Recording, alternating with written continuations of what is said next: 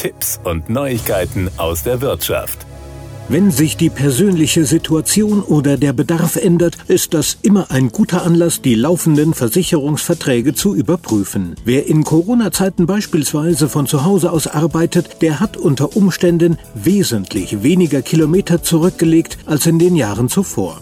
Zum 20. März 2022 ist die Homeoffice-Pflicht ausgelaufen. Das wird sich wiederum auf die gefahrenen Kilometer niederschlagen. Dabei ist die Fahrleistung ein vertraglich vereinbarter Aspekt in der Autoversicherung und steht in unmittelbarem Zusammenhang mit dem Versicherungsschutz. Die Sparkassendirektversicherung empfiehlt deshalb, rechtzeitig einen Blick in die vorliegenden Unterlagen zu werfen.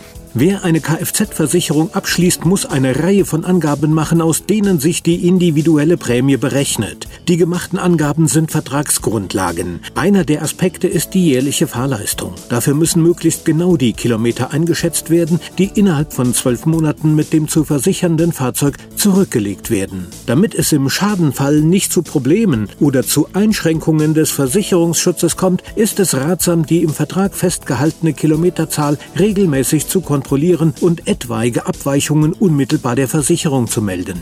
Ein geeigneter Zeitpunkt, um die gefahrene Kilometerzahl zu übermitteln, ist jeweils kurz vor Ende des festgesetzten Versicherungszeitraums. Bevor der Versicherungsvertrag verlängert wird, können die einzelnen Daten und die Prämie angepasst werden. Wer zu viele Kilometer angegeben hat und schon weiß, dass sich die Jahreskilometerleistung reduzieren wird, sollte nicht bis zum Ende der Laufzeit warten, sondern möglichst früh um Anpassung seines Vertrages bitten. So kann der Versicherer die Prämie direkt neu berechnen und gegebenenfalls entsprechend reduzieren. Natürlich kann eine Schätzung nie genau sein. Kleinere Abweichungen nach oben oder unten stellen jedoch kein Problem dar und werden in der Regel kulant behandelt. Sollte aber jemand deutlich mehr fahren als bei der Versicherung angegeben, wird das als Verstoß gegen die vertraglich vereinbarten Bedingungen gewertet. Das kann vor allem im Schadenfall teuer werden. Abhängig von der Differenz und je nach Lage des Falls wird normalerweise zwischen Nachzahlungen oder tiefergreifenden Sanktionen entschieden. Die meisten Versicherer erheben bei gravierenden Falschmeldungen und erheblichen Überschreitungen der Fahrleistung eine Vertragsstrafe nach 339 BGB. Gerade durch das veränderte Mobilitätsverhalten in Zeiten von Corona kann es zu starken Abweichungen kommen.